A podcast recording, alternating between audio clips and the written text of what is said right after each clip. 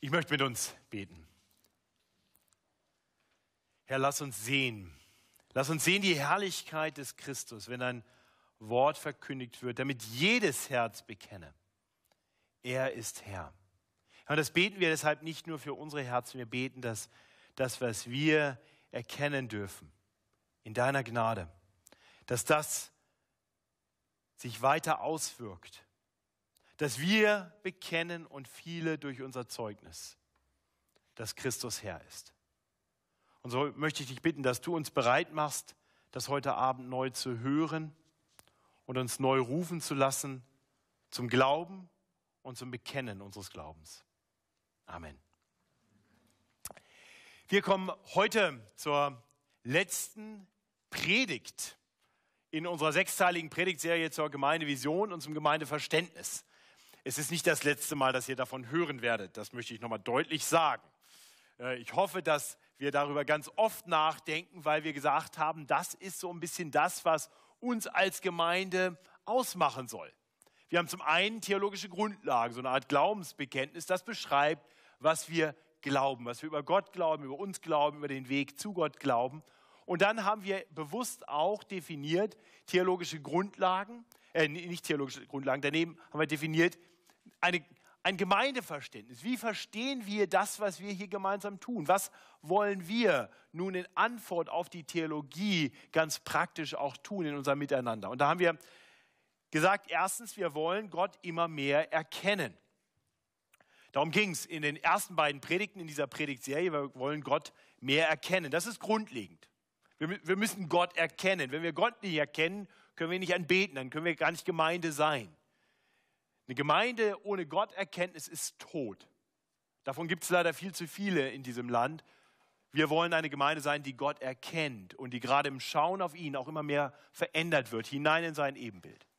Und wir bekennen ganz klar, dass unsere Gotterkenntnis nicht irgendwann erreicht ist, fertig, Haken dran. Nein, das ist ein lebenslanger Prozess. Wir wollen Gott immer mehr erkennen. Das ist etwas, das uns als Gemeinde ausmachen soll. Das haben wir uns vorgenommen. Danach wollen wir streben. Und dann zweitens, als eine Gemeinde, die nun auf Gott schaut, wollen wir aber nicht nur auf Gott schauen, wir wollen auch aufeinander schauen, wir wollen miteinander leben, wir wollen füreinander da sein. Wir haben das hier beschrieben mit den Worten, wir wollen einander dienen. Darum ging es in der dritten und vierten Predigt in dieser Predigtserie. Das heißt, wir verstehen, dass Gott uns zusammengerufen hat, dass er uns gesammelt hat und zusammengestellt hat als Gemeinde, dass er uns in, in seinem Leib vereinigt hat und uns jedem Gläubigen Gaben gegeben hat, damit wir sie einbringen können, um ihm, um ihn damit zu, zu, ihm zu dienen und ihn zu ehren. Und das tun wir, indem wir uns in seinen Leib, in die Gemeinde einbringen.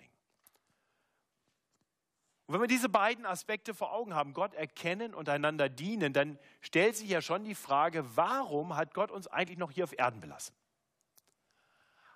Als wenn er uns gleich dahin gebracht hätte, wohin Jesus gegangen ist und wohin er uns eines Tages auch holen will, dann wäre das doch viel einfacher. Wenn das wirklich Gottes Anliegen für uns ist, dass wir ihn erkennen, ja, warum holt er uns nicht in seine Gegenwart da müssen wir uns um die Dinge in dieser Welt keine Gedanken mehr machen. Dann ist mein Nachmittag nicht mehr darüber getrübt, dass Eintracht Braunschweig abgestiegen ist. Das spielt dann keine Rolle mehr. Die werden da immer erste Bundesliga spielen. Und, na gut, das interessiert euch nicht, ist mir egal. Ähm, nein, aber wir werden Gott erkennen. Da wird keine Ablenkung mehr sein. Da wird nichts sein, was, was unsere Gedanken von Gott ablenkt. Da wird nichts sein, was unseren Blick vernebelt. Wir schauen auf Gott. Im Himmel wird das Gott erkennen ganz anders funktionieren. Und das einander dienen natürlich auch. Äh, es wird nicht mehr getrübt sein. Zum einen werden die Nöte deutlich geringer sein, es wird gar keine mehr geben, wir werden kein Leid mehr haben. Also zum einen äh, gibt es also eine ganze Kategorie des Einanderdienstes, die es gar nicht mehr braucht. Und zum anderen ist unser Einanderdienen ja auch dadurch immer gehemmt und behindert, dass da noch Sünde in uns ist. Unsere Liebe ist noch nicht vollkommen. Im Himmel wird das anders sein. Da werden wir einander lieben, ohne Begrenzungen, weil die Sünde weg sein wird. Das heißt, Gott erkennen und einander dienen, miteinander in Liebe leben, wird ungehindert großartig funktionieren, wenn wir in Gottes Gegenwart sind. Warum also, warum sind wir noch hier? Was soll das? Was hat Gott mit dir hier noch vor? Was hat Gott mit uns, der FEG München Mitte, hier noch vor? Und das bringt uns zum dritten Punkt unserer Vision. Gott hat uns hier belassen, weil er möchte, dass wir ihn unserer Umwelt bezeugen. Und so haben wir uns vorgenommen, wir wollen gemeinsam Christus bezeugen. Das heißt, wir verstehen als Gemeinde, dass Christus bezeugen ein Gemeinschaftsprojekt für die ganze Gemeinde ist. Und darum soll es in dieser Predigt gehen, in dieser letzten Predigt, in dieser Predigtserie. Und dazu wollen wir uns nicht das Gemeindeverständnis anschauen, weil das hoffentlich nur das reflektiert, was in der Bibel steht. Nein, wir wollen uns die Bibel selbst vornehmen und Gottes irrtumsloses Wort betrachten und dort, von dort her bedenken, was es heißt, gemeinsam Christus zu bezeugen. Was genau das für uns bedeuten sollte. Und so möchte ich euch einladen, eine ganz bekannte Bibelstelle aufzuschlagen, nämlich die letzten Worte des Matthäus-Evangeliums. Matthäus 28, der sogenannte Missionsbefehl oder Missionsauftrag ist unser Predigtext für heute Abend. Matthäus 28, die Verse 18 bis 20.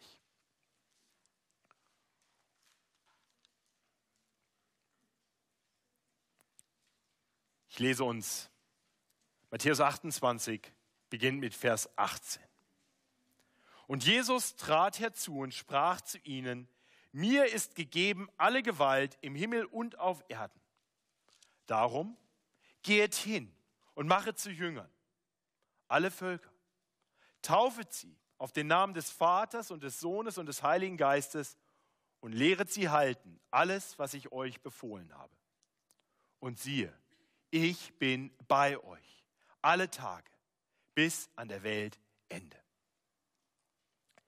Diese drei kurzen Verse wollen wir anhand von vier Fragen miteinander bedenken.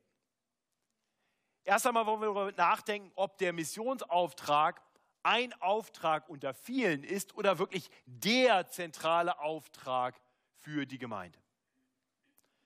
Zweitens wollen wir darüber nachdenken, ja, ist es überhaupt der Auftrag für die Gemeinde oder vielleicht doch eher für die elf Jünger?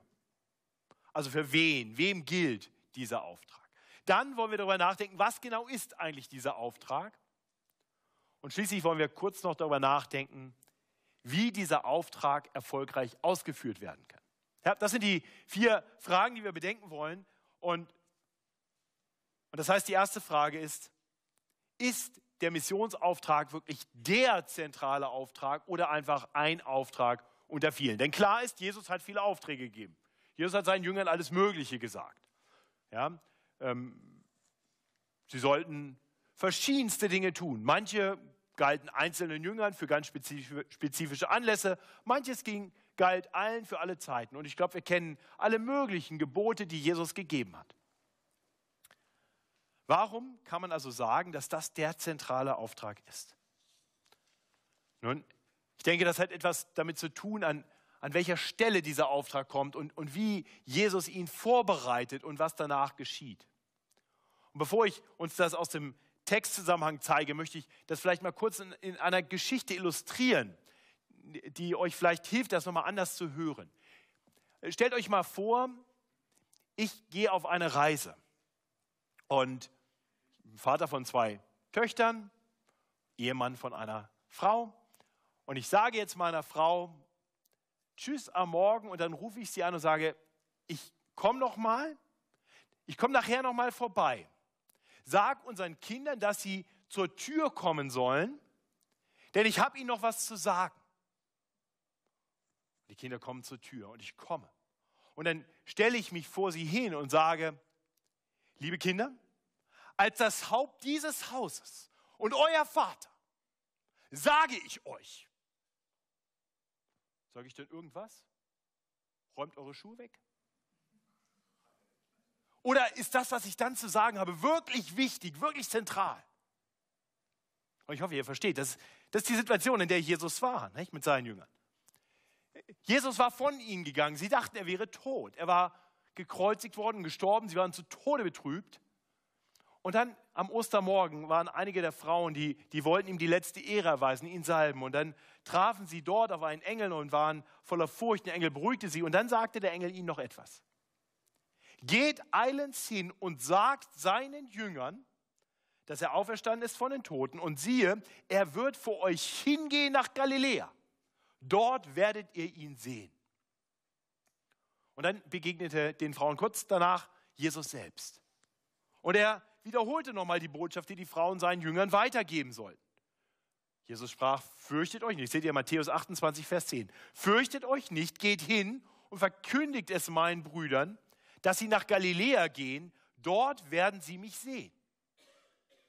Und die Jünger waren im ersten Moment skeptisch, die haben das nicht glauben können, dass Jesus wirklich wieder lebt.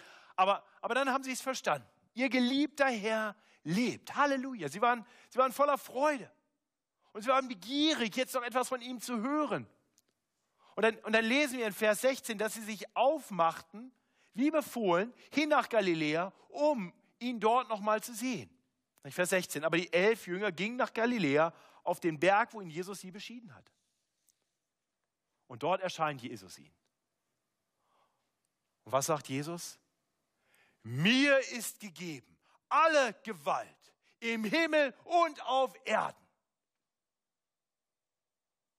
Was denkt ihr, kommt dann ein Auftrag von vielen? Oder wirklich was ganz, ganz Zentrales? Ohne jede Frage, der, der Missionsauftrag ist der zentrale Auftrag. Das ist die, die Botschaft, mit der Jesus seine Jünger hier auf Erden belässt. Und das sehen wir nicht nur im Matthäus-Evangelium, das sehen wir auch in allen anderen Evangelien. Im zugegebenermaßen etwas umstrittenen langen Markus-Schluss lesen wir die letzten Jesu-Worte, Vers 15. Und er sprach zu ihnen, geht hin in alle Welt und predigt das Evangelium aller Kreatur. Im Lukas-Evangelium wiederum die letzten Jesu-Worte, mit denen er seine Jünger zurücklässt, bevor er auffährt in den Himmel. So steht es geschrieben, sagt Jesus zu seinen Jüngern, dass Christus leiden wird und auferstehen von den Toten am dritten Tage und dass gepredigt wird in seinem Namen. Buße zur Vergebung der Sünden unter allen Völkern. Fangt an in Jerusalem und seid dafür Zeugen. Und auch im Johannesevangelium, Kapitel 20, Vers 21, spricht Jesus wiederum zu den Jüngern, wie mich der Vater gesandt hat, so sende ich euch. Und dann taucht Jesus noch in einem fünften Buch auf, bevor er in den Himmel aufhört, Apostelgeschichte. Direkt vor dem Bericht über die Himmelfahrt in der Apostelgeschichte heißt es wiederum, Jesus in den Worten zu seinen Jüngern, ihr werdet die Kraft des Heiligen Geistes empfangen, der auf euch kommen wird und werdet meine Zeugen sein in Jerusalem und in ganz Judäa und Samarien und bis an das Ende der Erde. Und genau das taten seine Jünger. Sie verstanden, dass das ihr zentraler Auftrag war, ohne jede Frage. Das war nicht eine von vielen Dingen, die man machen sollte. Das war der Auftrag für die hier auf Erden belassenen Jünger Jesu. Ich hoffe, das ist unstrittig. Das bringt uns zur zweiten Frage. Wem galt denn nun dieser Auftrag? Nochmal den Kontext betrachtet, ist klar, dass diese Worte erst einmal seinen Jüngern galten. Die Frauen hatten eindeutig den Auftrag bekommen, Jesu Jüngern zu sagen, er ist auferstanden und sie sollten dann nach Galiläa gehen, um ihn dort zu sehen.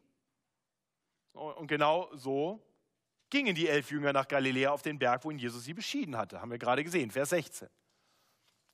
Das heißt, dort zu dem Berg, da wo Jesus sie trifft, da wo er den Auftrag gibt, da sind die elf Jünger. Du und ich, wir waren nicht dabei. Das heißt, der, der Auftrag galt erst einmal den Elfen. Und doch wird durch den Auftrag deutlich, dass er nicht nur den Elf galt. Dass dieser Auftrag wirklich allen Jüngern gilt. Und die Elf waren einfach die Anfangsgruppe, von der aus sich das Evangelium weiter ausbreiten sollte. Und alle anderen, die zum Glauben kommen, sollen sich mit einfügen.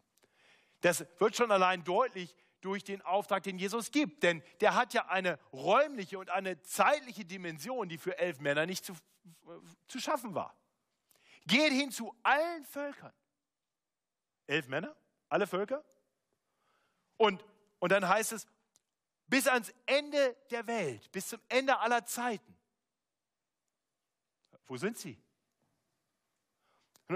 Gott sei Dank haben Christen aller Zeiten verstanden, dass der Missionsauftrag nicht nur den Elf galt, sondern dass er allen Menschen, allen Jüngern Jesu galt. Und so hat sich das Evangelium weiter ausgebreitet. Das Evangelium wurde weitergetragen. Von daher ist hoffentlich klar, der Missionsauftrag gilt dir und mir. Der gilt allen, die Jesus Christus bekennen, so wie die Jünger es taten, mit frohem Herzen. Und ich hoffe, uns ist auch klar, dass das kein Einzelauftrag ist, sondern das ist ein Auftrag, der im Plural erklingt. Es gibt Dinge, die wir ganz individualistisch, ganz persönlich tun. Buße tun und glauben, das können wir nicht als Gruppe tun, das musst du ganz persönlich tun. Und dann gibt es Aufträge, die wir als Gemeinschaftsprojekt ausüben. Der Missionsauftrag ist ein solcher Gemeinschaftsauftrag. Das ist der Missionsauftrag wirklich für die Gemeinde. Und jetzt wollen wir uns diesen Gemeinschaftsauftrag an die Gemeinde anschauen. Das bringt uns zum dritten Punkt. Was genau ist denn nun der Missionsauftrag? Und wir werden sehen, dass er drei Aspekte bringt unter einem Oberschlagwort. Jesus spricht, geht hin und machet zu Jüngern. Das ist die Hauptbotschaft. Machet zu Jüngern. Und dann geht hin zu allen Völkern, tauft sie auf den Namen des Vaters und des Sohnes und des Heiligen Geistes und lehret sie halten alles, was ich euch befohlen habe. Das sind drei Aspekte des Jüngermachens, die wir jetzt nacheinander bedenken wollen. Also das erste ist, Jesu Jünger sollen gehen. Sie sollen zu den Völkern gehen. Was Jesus also nicht will, ist eine Gemeinde, die sich sonntags hinter verschlossenen Türen trifft und sagt, hier können wir sein und dann draußen, das geht uns nichts an. Und, und vielleicht habt ihr solche Gemeinden schon mal erlebt. Gemeinden, die sich quasi verriegeln vor der bösen Welt da draußen. Wir hier, das ist die Oase der Glückseligen und wir müssen irgendwie aushalten, bis Jesus wiederkommt. Hoffentlich kommt er bald. Gutes Gebet. Komm, Herr Jesus. Und sie warten einfach passiv ab und verkennen, dass Jesus uns doch einen Auftrag gegeben hat, die Tür aufzumachen und rauszugehen. Geht hin. Gehen zu allen Völkern. Das heißt, konkret sehen wir an anderen Stellen, wir haben das gerade bedacht in der Apostelgeschichte, geht, die ersten Jünger, geht vor eurer Haustür in Jerusalem.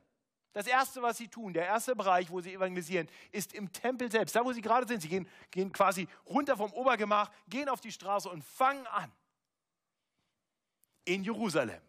Und dann gehen sie weiter und gehen in die umliegenden Orte. Das gehört genauso wie Jerusalem selber zu Judäa. Und dann gehen sie weiter in, in den Norden, in die nächste Region, zum Mischvolk, nach Samarien. Und dann noch weiter, bis an die Enden der Erde.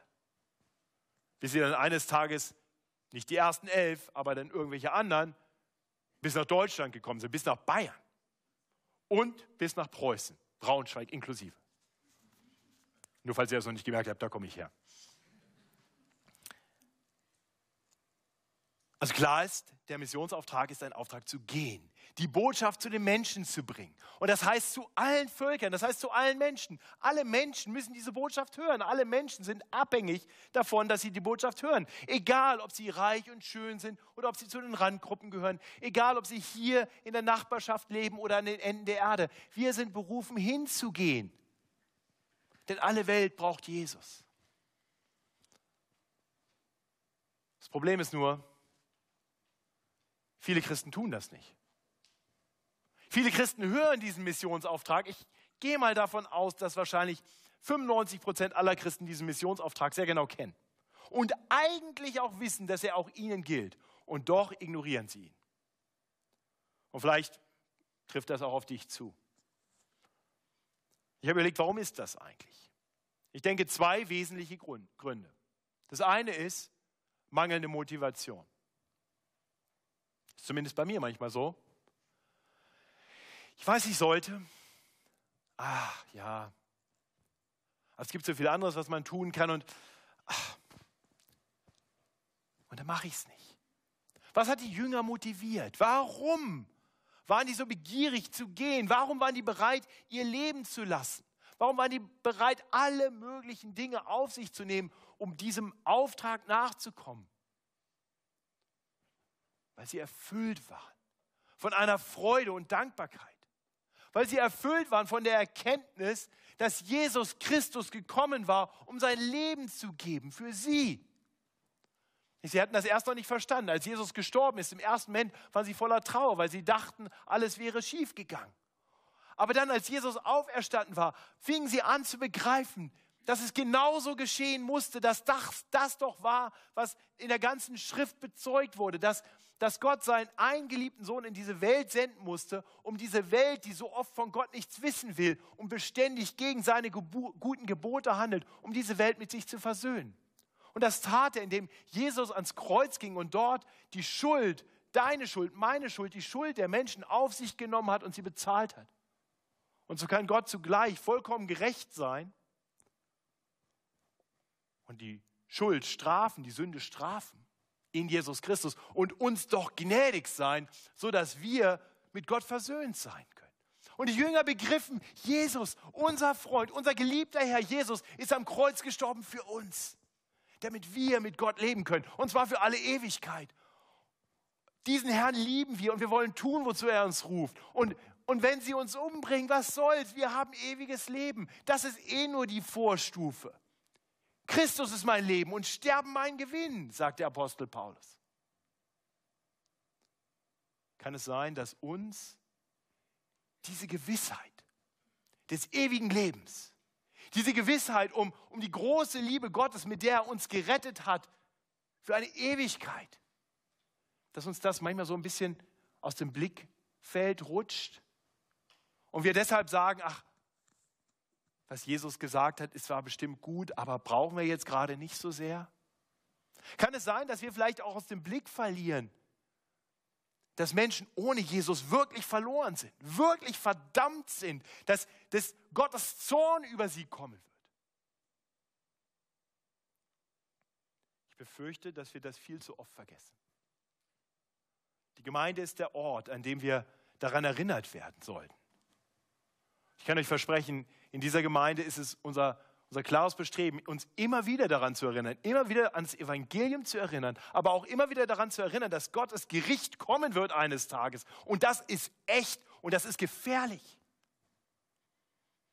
Wenn du heute hier bist und du bist noch nicht wirklich umgekehrt hin zu diesem Gott, hast noch nicht wirklich Buße getan, das heißt dich von deinem selbstbestimmten Leben abgewandt hin zu Jesus, und oh, dann ist es mein Aufruf an dich, werde ein Jünger Jesu. Du musst nichts tun. Er hat alles getan. Du musst dich ihm einfach anvertrauen. Fang einfach an, ihm zu glauben und ihm nachzufolgen im Glauben. Und wenn du das erkannt hast, wenn du erkannt hast, wie lebenswichtig das ist und wie gut diese Nachricht ist, wie kannst du dann schweigen? Wie können wir anderen Menschen es vorenthalten? Oh, wir sind berufen. Dazu sind wir hier auf Erden um Menschen diese Botschaft noch zu sagen, damit noch viele mit hineinkommen in die Jüngerschaft, in das Volk Gottes, das eines Tages sich um seinen Thron sammeln wird und die Herrlichkeit beim Herrn erleben wird. Damit noch viele dem Satan entrissen werden, der darauf wartet, mit ihnen in der Hölle zu schmoren. Das ist unsere Berufung. Also der erste Grund, warum wir schweigen, ist manchmal mangelnde Motivation, mangelnde Klarheit, warum dieser Auftrag so wichtig ist. Aber ich denke, es gibt noch einen zweiten Grund. Und vielleicht trifft der auf dich zu. Ich denke, viele Christen fühlen sich schlichtweg überfordert. Ich bin ja eigentlich motiviert. Ich möchte es ja eigentlich wirklich tun. Ich erkenne auch an, dass es wirklich wichtig ist. Aber das ist nicht meine Gabe. Es gibt Leute, das weiß ich, es gibt Leute, die sind evangelistisch enorm begabt. Aber ich es nicht. Das weiß ich auch. Und, und, dann, und dann bleibt oft einfach nur diese Passivität und sagen, ja, dieser Auftrag ist real und wir hoffen, dass einige Spezialisten das gut machen. Aber ihr Lieben, der Missionsauftrag richtet sich an uns alle. Und dabei will ich ganz klar anerkennen, dass wir nicht alle Evangelisten sind. Es ist nicht jedermanns Gabe. Einige sind in besonderer Weise von Gott dazu begabt. Einige sind in besonderer Weise dazu berufen, ihr ganzes Leben hinzugeben, um als Evangelisten auf die Straßen zu gehen oder als Missionare sogar in fremde Länder. Aber viele von uns haben diese Berufung und diese Begabung nicht. Und doch hat Gott auch uns Fähigkeiten und Gaben gegeben, die wir einsetzen können, um Menschen zu Jüngern Jesu zu machen. Der Herr hat uns unterschiedliche Begabungen gegeben, damit wir einander darin ergänzen können, einander dabei helfen können. Und ich möchte uns einfach mal einige Beispiele vor Augen führen, damit du vielleicht neu entdecken kannst, ich kann den Missionsauftrag sehr wohl ausüben. Vielleicht anders, als ich das bisher gedacht habe. Ja, ein, ein ganz einfaches Beispiel. Du hast in deiner Nachbarschaft jede Menge Nichtchristen wohnen. Du hast ungläubige Kommilitonen. Und, und vielleicht hast du eine gewisse Gabe der Gastfreundschaft. Du lädst sie ein, sagst, komm, wir grillen zusammen an der Isar, wenn das Wetter wieder besser ist. Oder bei mir zu Hause. Wir haben leckeres Essen. Und dann hast du einen, einen anderen Freund hier in der Gemeinde, der hat äh, die Gabe des guten Kochens.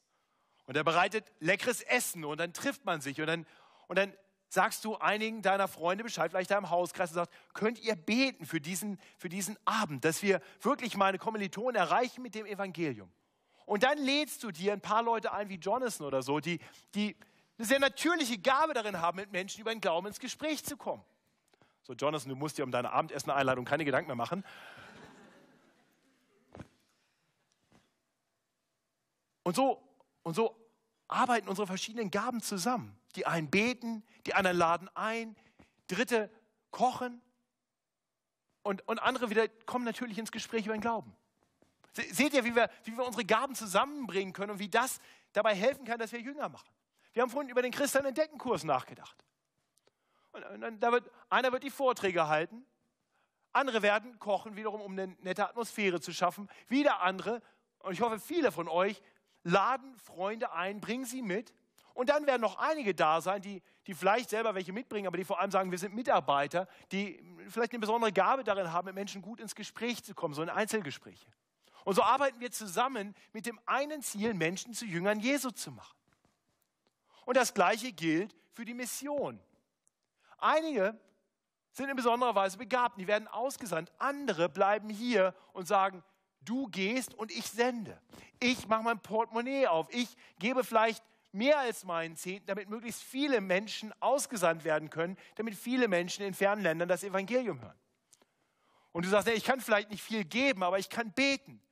Und dann gibst du nur ein bisschen und betest viel, damit Gott durch die Missionare wirkt, dass er sie stärkt, dass er ihr Zeugnis gebraucht, weil du darauf vertraust, dass Gott letztendlich wirken muss, um Menschen zu Jüngern zu machen. Seht ihr, wie wir zusammenarbeiten können in dieser großen Aufgabe? Die Frage sollte also nie sein, ob wir die Gabe haben, Jünger zu machen, sondern die Frage ist immer nur die, wie kann ich die mir von Gott gegebenen Gaben einsetzen, um den Auftrag, den er uns allen gegeben hat, auszuführen. Und da meine Frage ganz konkret an dich. Vielleicht denkst du heute Abend noch ein bisschen drüber nach. Wie kannst du deine Gaben einsetzen, damit wir gemeinsam Christus bezeugen? Wie kannst du deine Gaben einsetzen? Nun der zweite Aspekt, nachdem wir Menschen mit dem Evangelium erreicht haben, und sie es im, im Glauben angenommen haben, ist, dass wir sie dann taufen sollen. Das ist hier der, der zweite Punkt, den wir lesen. Taufet sie im Namen des Vaters und des Sohnes und des Heiligen Geistes. Das ist, wenn wir so wollen, dann der erste Schritt der Jüngerschaft. Menschen werden mit dem Evangelium erreicht, weil wir hingehen, weil wir sie konfrontieren mit der Botschaft, dass sie dass sie Rettung brauchen, dass sie verloren sind aufgrund ihrer Sünden und dass sie gerettet werden können, allein durch Jesus Christus, wenn sie ihr Vertrauen auf ihn setzen. Und wenn Menschen das annehmen im Glauben, dann sollen wir sie hineinführen in die Gemeinde und wir sollen sie taufen. Auf den Namen des Dreiein Gottes. Die Taufe stellt bildhaft dar, dass, dass jemand das Evangelium verstanden hat, dass er, sich, dass er sich bekennt, identifiziert mit diesem dreieinen Gott. Mit Gott dem Vater, der seinen eingeliebten Sohn in die Welt gesandt hat, um für die Sünden der Welt am Kreuz zu sterben, sodass wir mit Gott versöhnt sein können, und den Heiligen Geist, den er gesandt hat, damit er Menschen in die Erkenntnis der Wahrheit führt, damit sie zum Glauben kommen. Deswegen taufen wir auf diesen Namen. Und die Taufe gehört in den Kontext der Gemeinde. Wiederum, das ist kein Einzelprojekt. Getauft wird in der Gemeinde, nicht bei dir zu Hause in der Badewanne, dein Freund. Die, die Taufe ist etwas, was typischerweise in der Gemeinde stattfindet und was in die Gemeinde hineinführt. Das heißt, die Taufe ist der erste Schritt der Jüngerschaft und es geht dann direkt weiter. Die, die getauft wurden, wurden der Gemeinde hinzugetan, wie es in Apostelgeschichte 2, Vers 41 heißt. Wir haben vor einigen Wochen darüber nachgedacht. Also Jünger machen beinhaltet mehr als, als nur Menschen mit dem Evangelium zu konfrontieren und sie dazu zu bringen, vielleicht ein Gebet zu beten. Es, es bedeutet, sie hineinzuführen in die Gemeinde, in die Taufe und durch die Taufe in die Mitgliedschaft. Und ich befürchte, dass wir das manchmal aus dem Blick verlieren, dass, dass Evangelisten losgehen als Einzelkämpfer und, und dann auf der Straße mit Leuten beten. Und wie oft haben wir das schon gehört von evangelistischen Einsätzen, dass Leute sagen, wir waren heute draußen, wir haben mit 15 Leuten gebetet, die haben Christus als ihren Herrn angenommen, Halleluja. Und die Gemeinde freut sich. Das ist eine wunderbare Sache. Die Frage ist nur, was ist mit den 15? Sind die nächsten Sonntag in der Gemeinde? Kommen die, werden die hingeführt, dass sie getauft werden? Werden sie Teil einer Gemeinde? Kommen sie wirklich in die Jüngerschaft Jesu? Eine Bekehrung, die zu nichts weiter führt, ist keine Bekehrung im echten Sinne. Und deswegen, deswegen brauchen die Evangelisten andere Christen, um, um von ihnen unterstützt zu werden, damit wir die Menschen, die mit dem Evangelium erreicht wurden, nun hineingeführt werden in die Gemeinde, dass sie weiter lernen können, was es heißt, wirklich als Jesu Jünger zu leben. Sie müssen gelehrt werden, was Jesu eigentlich will und ihm muss geholfen werden, entsprechend zu leben. Denn das macht Jünger aus. Und das führt uns zum, zum dritten Punkt. Und lehret sie halten alles, was ich euch befohlen habe. Ja, wir sollen alles lehren, was der Herr geboten hat. Das ist ganz schön viel. Alles. Denn alle Schrift ist von Gott eingegeben und es nützt zur Lehre, zur Zurechtweisung, zur Besserung, zur Erziehung in der Gerechtigkeit, mit dem Ziel, dass der Mensch Gottes vollkommen sei, zu allem guten Werk geschickt. So schreibt es Paulus im zweiten Timotheusbrief. Das, das ist ganz schön viel, was wir lehren sollen. Alles, was Jesus geboten hat. Alles, was hier drin steht. Das Ziel der Lehre ist dann aber nicht, dass wir große Köpfe bekommen. Es geht nicht darum, dass wir nachher einfach viel wissen. Nein, das Ziel ist das Halten. Lehret sie halten alles, was Jesus geboten hat. Und ich hoffe, ihr versteht den Unterschied. Das Wissen von Geboten allein führt nicht zwingend dazu, dass Menschen sie wirklich halten. Ja, also ganz, ganz, einfache, ganz einfache Frage. Wie schnell darf man in München fahren, Christina? 50. Und wie schnell fährt dein Audi TT, wenn du hinterm Steuer sitzt? Hoffentlich nicht. Auf jeden Fall zu schnell manchmal, oder? Ja. Also, das Wissen hat nicht geholfen, oder? Nun ist das natürlich kein Gebot von Gott, das möchte ich auch ganz deutlich sagen. Zumindest nicht unmittelbar.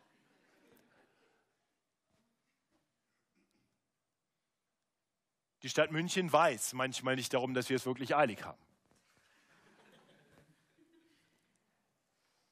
Diese Gebote, die sind von Menschen gemacht, fehlbar. Die gelten mittags in dichtem Verkehr genauso wie nachts, wenn keiner draußen ist. Die gelten, wenn ich ganz viel Zeit habe, genauso wie wenn ich es wirklich eilig habe. Nun gut, wir können über diese Gebote diskutieren, wir sollten sie möglichst halten, aber mit Gottes Geboten ist das nochmal ganz anders. Wie ist das mit Gottes Geboten? Wenn Gott sagt 50, gibt es irgendwann einen Grund, warum 51 oder, oder 55 oder 60 besser wäre? Niemals. Weil, weil Gott hat diese ganze Welt gemacht, er weiß alles. Er hat das alles geschaffen. Und Gottes Gebote sind perfekt. Die Bibel zeugt davon. Gott ist ein Gott, der die Menschen liebt über alles. Gott ist allmächtig und allwissend und Gott gibt uns Gebote, um uns zu zeigen, wie ein Weg des Segens auszusehen hat. Und wenn Gott sagt 50, dann sind wir einfach hirnverbrannt blöd, wenn wir 49 oder 51 fahren, gehen oder tun. Versteht ihr das? Das heißt, wir müssen den Menschen nicht nur sagen, Gottes Gebote sind 50 oder was auch immer. Wir, wir müssen den Menschen erklären, wer Gott ist, wie sehr Gott uns liebt, wie gut er es mit uns meint. Lehren zu halten ist also mehr als nur die Gebote weitersagen. Das heißt wirklich zu lehren, wer Gott ist, wer wir sind und, und wie sehr Gott uns liebt und wie gut er es mit uns meint. Deswegen gehört zum Jüngersein nicht nur die Erkenntnis der Gesetze, sondern eine immer tiefere Erkenntnis Gottes. Und ich denke, wir alle wissen, dass wir noch längst nicht fertig sind mit dem Lernen dieser Lektion. Wir alle sind noch mitten im Prozess als Jünger Jesu. Und doch sind wir auch berufen, beim Jüngermachen Menschen zu helfen, diesen Weg zu gehen.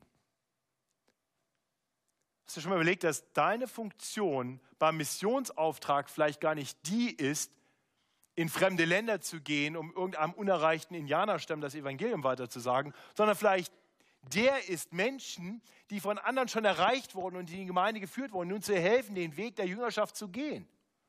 Wirklich als Jünger zu leben.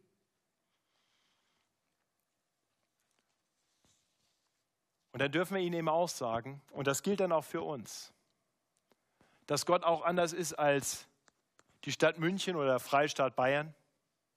Wenn Christina tatsächlich immer 150 in der Stadt fährt, dann ist ihr Führerschein sicherlich einige Zeit weg und da kann sie nicht sagen, ich hätte es besonders eilig heute Abend und es waren noch wenig Leute auf der Straße.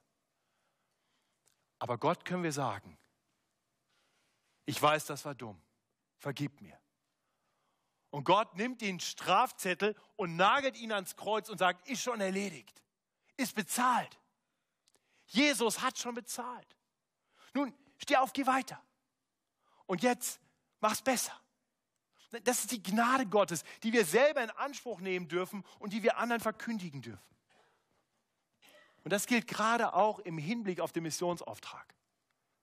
Das heißt, wenn du heute merkst, ich bin diesem Auftrag gar nicht treu gewesen, ich habe ihn so ein bisschen weggedrückt, ich habe das anderen überlassen, darfst du einfach heute nochmal neu starten. Gott in seiner Gnade lädt dich ein. Bring dich ein mit deinen Gaben, damit wir gemeinsam Christus bezeugen können. Nun, die elf Jünger bekamen diese Berufung da oben auf dem Berg. Und ich kann mir vorstellen, dass sie im ersten Moment dachten, wie sollen wir das hinkriegen? Geht hin, mache zu Jüngern alle Völker, taufe sie auf den Namen des Vaters, des Sohnes und des Heiligen Geistes und lehret sie halten alles, was ich euch geboten habe. Und, und, die, und die Jünger waren ganz einfach gestrickte Jungs, das waren größtenteils Fischer. Und die Antwort auf die Frage, wie kann das gelingen, findet sich in dem Rahmen, in dem dieser Auftrag sich befindet. Lasst uns nie übersehen, was davor und was danach kommt. Jesus sagt, mir ist gegeben alle Gewalt im Himmel und auf Erden. Er fährt auf in den Himmel und sagt, ich habe Gewalt über diese Erde. Mir ist gegeben alle Gewalt. Ich lasse euch hier. Ich bin da, aber, aber ich wirke hier.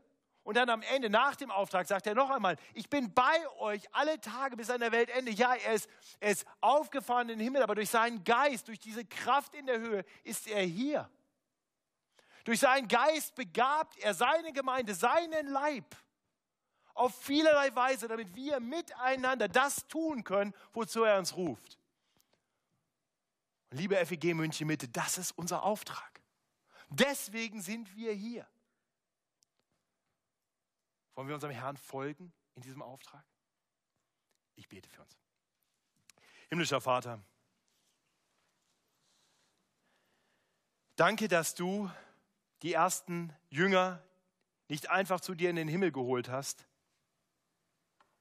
dann hätte uns die Botschaft nie erreicht. Danke, dass sie gegangen sind und dass viele durch sie angesprochen wurden, viele durch deinen Geist überführt wurden und so immer mehr Menschen zu Jüngern wurden. und Jünger Jünger gemacht haben und weitere Jünger. Bis hin zum heutigen Tag. Ja, und wir bekennen dir, dass wir oft nicht treu sind in diesem Auftrag. Ich weiß, wie oft ich mich scheue, zu sprechen, wo ich könnte, zu handeln, wo ich sollte, zu geben, was ich habe. Herr, ich möchte dich bitten, dass du mein Herz neu erfüllst mit tiefer Freude und Dankbarkeit über das, was du getan hast, mit einem, einem Wissen um die Dringlichkeit, dass Menschen diese Botschaft hören müssen.